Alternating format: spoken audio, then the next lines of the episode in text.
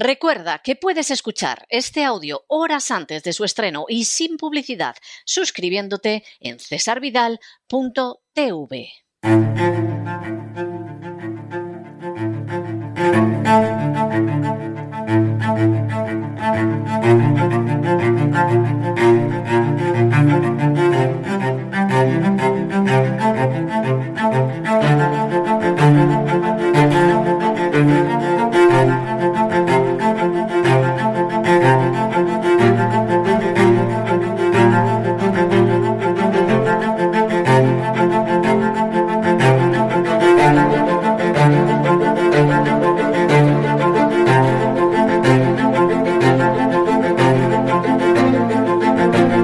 Así fue España, con César Vidal y Lorenzo Ramírez.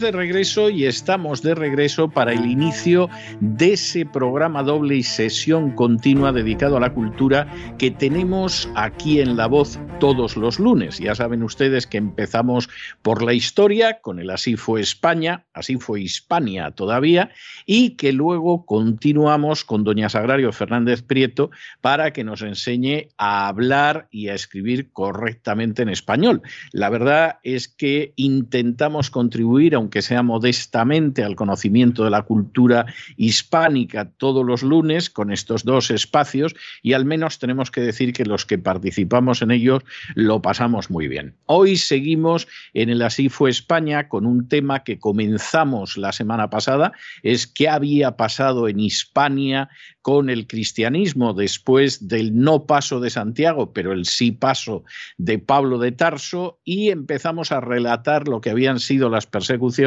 para quedarnos en las persecuciones graves, las del siglo III, donde por primera vez tenemos noticia de que hubiera mártires españoles.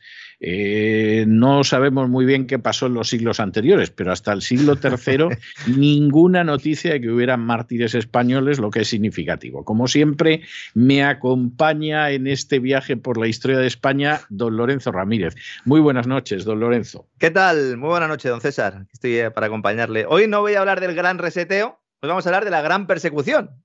De la gran persecución, que bueno, tenemos que hacer un poco de antecedente en el caso de España, porque como estaba mencionando antes, hasta el siglo III bien avanzado no tenemos noticia de que hubiera persecuciones en España. Las, persecuciones, aunque se habla de diez persecuciones generales e innúmeras persecuciones particulares, bueno, eso es una evidente exageración. Eh, la persecución de Nerón sí fue una persecución general.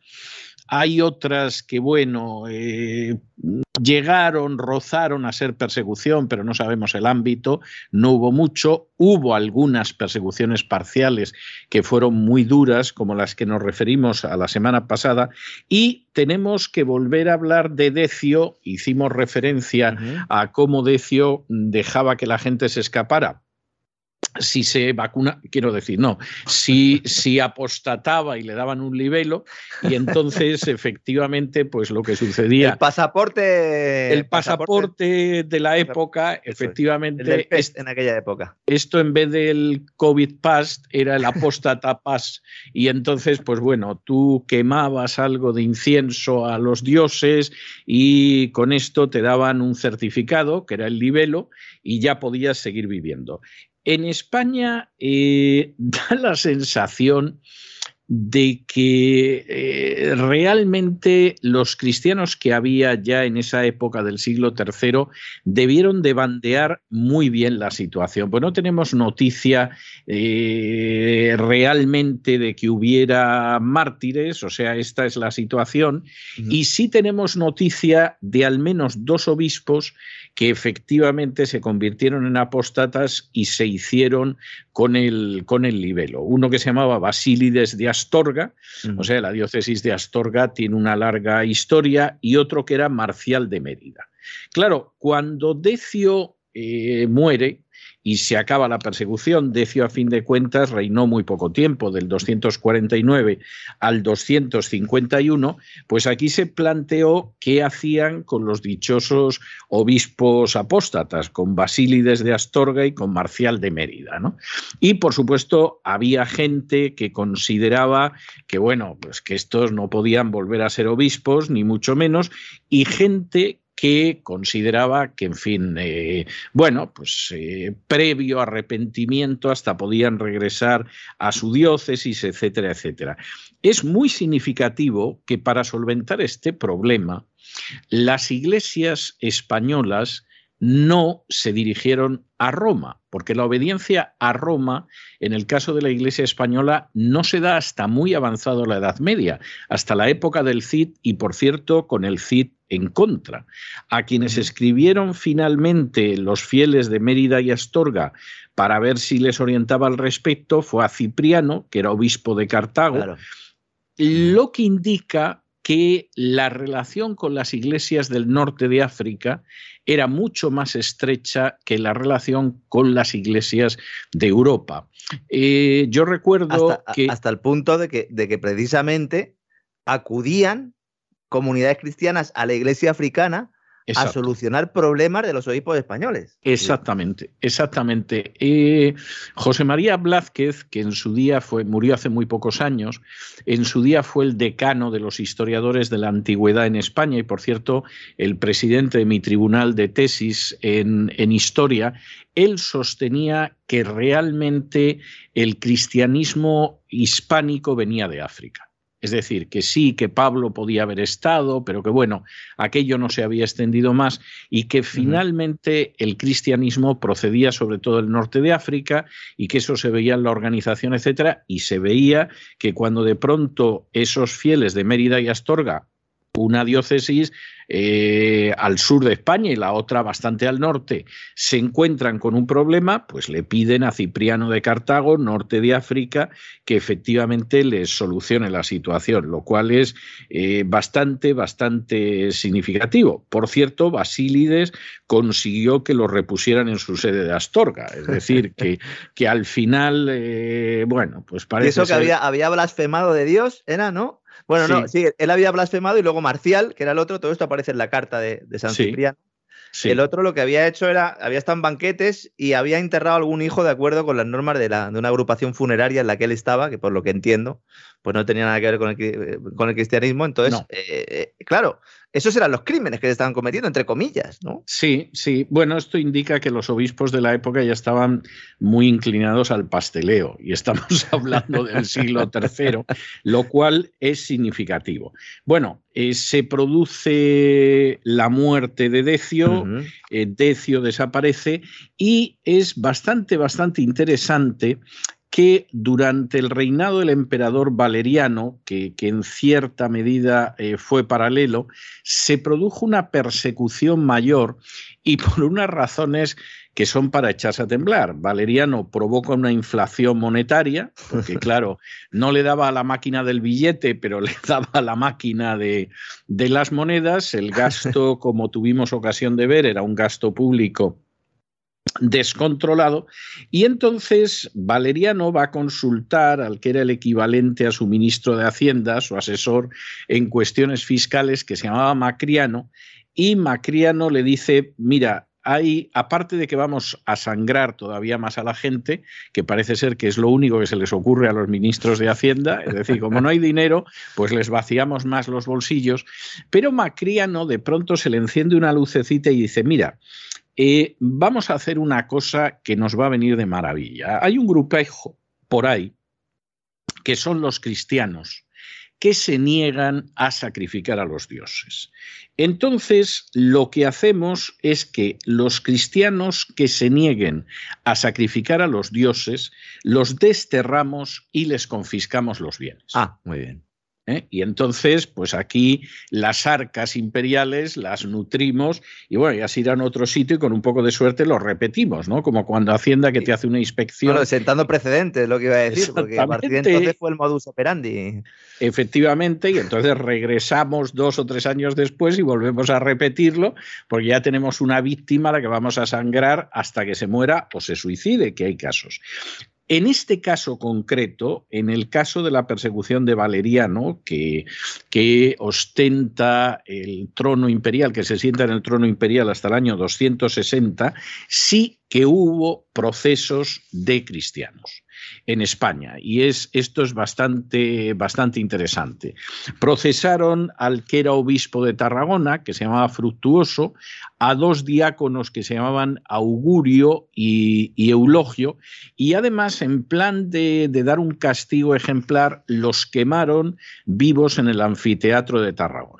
Mm. Bueno, que sepamos, que sepamos, eh, no puedes establecer de manera rigurosa que no hubiera ninguno antes, pero que sepamos, estos son los primeros mártires del cristianismo en España en el año 259 después de Cristo lo cual indica que hasta entonces los cristianos españoles se habían sabido bandear de tal manera que ninguno había ido al martirio, había habido el problema interno, eso sí, de los dos obispos que efectivamente aceptaron sacrificar a los dioses y recibieron el libelo y qué hacemos con ellos, pero eh, realmente martirio que conozcamos el de estos tres y, en esa época. Y de, porque a poco se muere Valeriano. Exactamente. Se acaba, el lío. Es decir, si hubieran esperado unos meses, a lo mejor ni eso.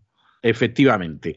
Y luego se produce, que ahí nos quedamos el otro día, pero que mm. evidentemente es muy importante, la persecución de Diocleciano. En su día, cuando hablamos de Diocleciano, y hablamos de su pésima política económica, llamaba mucho la atención un texto de Lactancio, que es un autor cristiano ya de, la primera mitad del siglo IV, donde carga contra Diocleciano, pero curiosamente no enfatiza tanto la persecución como la política económica que llevó a cabo, lo cual es significativo. En una época en que los cristianos ilustrados les importaban los impuestos y la opresión social y todas estas cosas, y no cobrar subvenciones. Y el texto de Lactancio que, que leímos el otro día, lo voy a volver a leer hoy porque no tiene desperdicio, y dice así. Cada uno de los cuatro soberanos, está hablando de esos emperadores de la tetrarquía, mantuvo a su disposición él solo más soldados que todos los que tuvieron los emperadores que les habían precedido en todo el imperio. Los impuestos aumentaron de manera inaudita. El número de los que recibían era mayor del que los pagaban, de modo que los colonos arruinados abandonaron la tierra y los campos quedaron sin cultivar. Todavía peor resultó el hecho de que todas las provincias fueran divididas en partes y que a cada región y a cada ciudad se enviara una multitud de funcionarios y de recaudadores, cosa que no fue ni lo más mínimo favorable para la sociedad. Esta gente solo trajo consigo cadenas, exilios y una corrupción acompañada de violencias crueles. Vamos, los funcionarios y recaudadores de aquel entonces pues no se diferenciaban mucho de algunos que existen ahora y encima además Diocleciano decidió en un momento determinado eh, poner orden en otras instituciones y ahí le pilló directamente con los cristianos. ¿Por qué? Bueno, el primer problema, la primera fricción que se produce entre Diocleciano y los primeros cristianos es la cuestión del servicio de armas, del servicio militar. Eh, hasta el siglo III los primeros cristianos habían sido objetores de conciencia. No era muy complicado no acabar en las legiones, porque muchos estaban en provincias, no existía un sistema de conscripción como el que creó Napoleón y luego ha copiado todo el mundo. Y entonces, bueno, pues había muchos cristianos que conseguían escaparse de una pena de ese tipo. De hecho, en las actas de los mártires que aparece el martirio de algunos soldados eh, son soldados que se convierten y dejan el ejército. Y claro, queriendo dejar el ejército, efectivamente los ejecutan. Esa es la situación. Pero cuando Diocleciano avanza hacia una situación en la cual eh, todos tienen que servir en el ejército y algunos cristianos que en algún momento se dejan reclutar no están dispuestos a las ceremonias paganas, ahí es donde empieza la persecución de Tertuliano y ahí es donde empiezan a caer eh, cristianos que son hispanos. Por ejemplo, un centurión que se llamaba Marcelo, que era de la guarnición de León, al que ejecutaron en Tánger. O, por ejemplo, en Calahorra, dos soldados, Celedonio y Emeterio, que eran cristianos y fueron degollados. O en Córdoba, un cristiano que se llamaba Marcial. Y en este sentido, el primer golpe se descarga contra aquellos cristianos pocos que están en el ejército, que han entrado en el ejército y que en un momento determinado ven incompatible el estar en el ejército con el hecho de ser cristianos. Lo que viene a continuación. Galerio, porque claro, aquí estaban Diocleciano y Galerio, ¿no? Eran los, que estaban todavía. Entonces, Galerio era más de quemar vivo, ¿verdad? Galerio sí, era, sí, sí, Le decía a Diocleciano, no, no, esto como que quitarle las cosas, no, no, esto hay que quemarlos vivos. Exactamente. por lo menos hasta el primer edicto, ¿verdad? Sí. Pues hay como una cierta diferencia entre la manera de gestión de Galerio y Diocleciano. Luego ya Diocleciano se quitaría también la careta, ¿no? Pero en este primer momento eh, podemos decir que el impacto fue limitado, ¿no? Lo que dice usted dentro del ejército. Inicialmente es limitado y sobre todo dentro del ejército, pero claro, después del primer edicto vinieron tres más. Es decir, en los, en los años que marcan el paso del siglo III al siglo IV, hay cuatro edictos y aquí sí que se puede hablar verdaderamente de una persecución general como pasó en su día con el caso de Nerón. Y por cierto, y esto tiene una enorme lógica, la mayoría de casos de cristianos hispanos que acaban martirizados se da precisamente en la época de la persecución de Diocleciano. En Córdoba encuentran la muerte a Cisclo, Fausto, Zoilo y Genaro. En Gerona fue ejecutado un cristiano que se llamaba Félix. En Barcelona, Cucufate en Zaragoza, lo que se llama los innumerables mártires de Zaragoza. Hombre, los innumerables mártires de Zaragoza fueron en Gracia y otros 18. Hombre, matar 19 personas no es ninguna tontería, pero denominarlos los innumerables es una evidente exageración. En Alcalá de Henares ejecutan a dos niños que son los conocidos Justo y Pastor, que primero los azotaron a ver si entraban en razón. Los niños eran díscolos, no entraron en razón. Y además los cristianos eran, eran sujetos eh, eh, potenciales de tortura judicial, es decir, exactamente como no tenían derecho ante los tribunales, se les podía torturar judicialmente judicialmente. Sí, en el caso de estos niños los azotaron, no entraron en razón y luego los decapitaron. Mm. Pero, por ejemplo, en Mérida, Eulalia eh, puede que el relato de, lo que fue la ejecución esté un tanto exagerado, pero da la sensación de que efectivamente, eh, vamos, se cebaron con ella, ¿no? Eh, pasó lo mismo con Rufina y Justa en Sevilla, en Valencia con Vicente, y luego pues hay otros casos que no son tan seguros como los que he mencionado. Hay gente que piensa que son incluso legendarios, como Leocadia en Toledo, eh, Cristeta, Vicente y Sabina en Ávila, Crispina en Ecija, etcétera, etcétera, etcétera. Pero la verdad es que cuando uno examina los casos que se conocen y al final pues estamos hablando quizá de veintitantas, treinta personas que son ejecutadas durante la persecución de, de, Tertuliano, sí que hay algunos datos que son enormemente interesantes. Por ejemplo, que estaban distribuidos por todo el territorio nacional. Es decir, ya los cristianos no están en la zona de Tarragona, donde llegó Pablo, y en la zona de la Bética, sino que uno se encuentra a los cristianos prácticamente por toda la península ibérica, que es un dato bastante importante. Segundo, que los cristianos en su mayoría son urbanitas. Es decir, si había cristianos en el campo, pues realmente no lo podemos decir porque no hay noticia. Y de ahí viene, de ahí viene, que es muy interesante, que a los no cristianos se les llame paganos. Paganos, a fin de cuentas, era un, era un, término que eran los que vivían en los pagos, es ah, decir, en el campo. Y y efectivamente se empieza a llamar paganos en el sentido de los que no eran cristianos a los del campo, porque efectivamente en el campo el cristianismo eh, prácticamente no tiene presencia. esta época, la era de los mártires, también se le conoce sobre todo a partir del siglo V, siglo VI, ¿verdad? Es curioso porque, eh, de hecho, en el calendario copto eh, está el nombre era de los mártires, ¿no? Haciendo referencia, ¿no? A esa persecución de cristianos que efectivamente, bueno, pues no solo en España, sino también en, otros lugares, pues eh, es conocido como tal, ¿no? Es curioso, ¿no? Que en Egipto eh, eh, se le llame era de los mártires, ¿no? También a este periodo. Bueno, porque efectivamente, a fin de cuentas, la persecución de Diocleciano posiblemente es junto a la de Nerón la única persecución que uno puede decir que fue generalizada.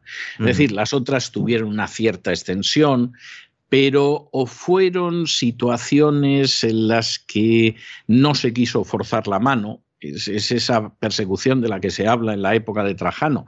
No, no hubo persecución, había seguramente una ley anticristiana e incluso Trajano le dijo a Plinio, no te molestes en buscarlos.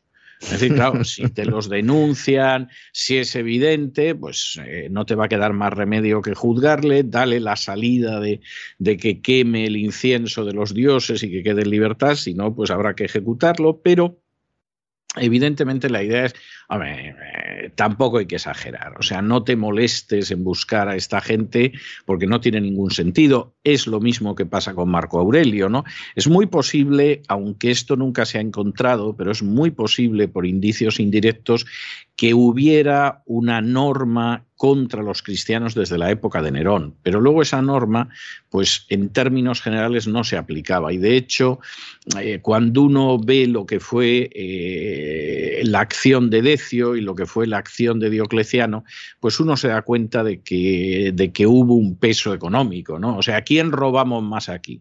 Pues autónomos hay pocos, pues a por los cristianos. O sea, quiero decir, esto, esto es muy claro. y, además del, bueno, la expropiación directamente de, un pueblo, ¿no? Eh, también está el hecho indudable que cuando hay un problema de crisis social y económica y política, como era el momento, pues buscar un chivo expiatorio siempre está muy bien, ¿no?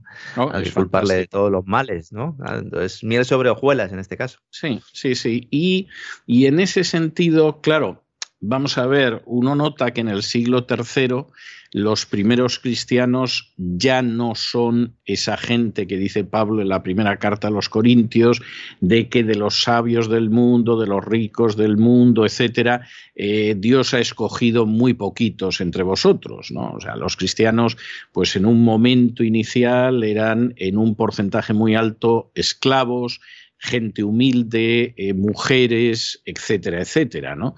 Eh, por supuesto, durante las primeras décadas judíos, además.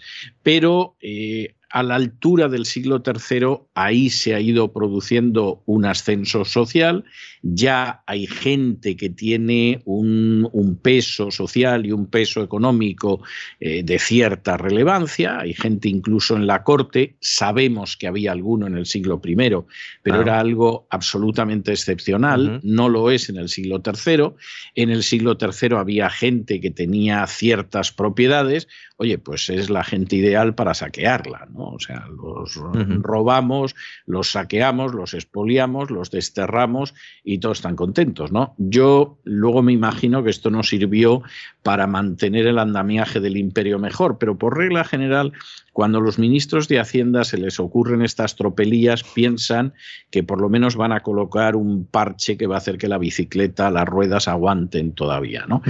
Eh, tendremos ocasión de ver la semana que viene cómo en esa descomposición de la tetrarquía, al final el sistema de Diocleciano no va a aguantar ni mucho menos, en esa descomposición de la tetrarquía acaba al final existiendo un solo emperador, que es Constantino, y Constantino va a revertir lo que pensaron Decio y Diocleciano. Es decir, eh, los cristianos, en vez de ser un elemento que me viene bien como chivo expiatorio que voy a perseguir, a lo mejor me vienen muy bien para dar cohesión al imperio.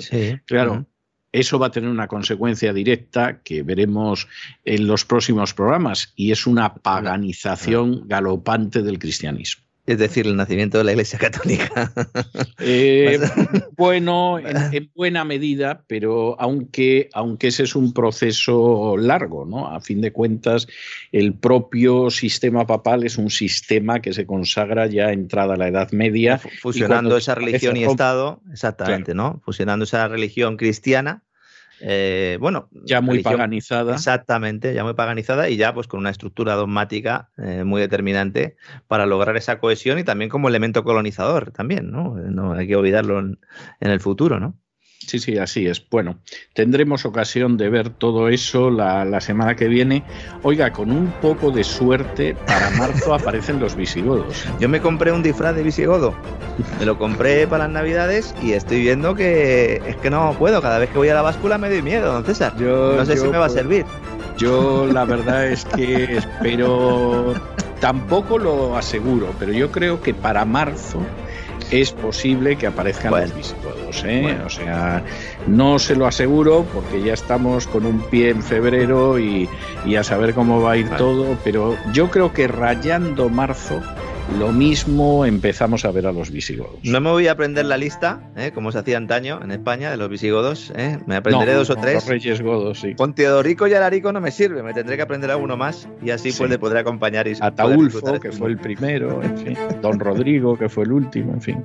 Cosas de este tipo. Un abrazo muy fuerte, don Lorenzo. Hasta mañana. Un fuerte abrazo.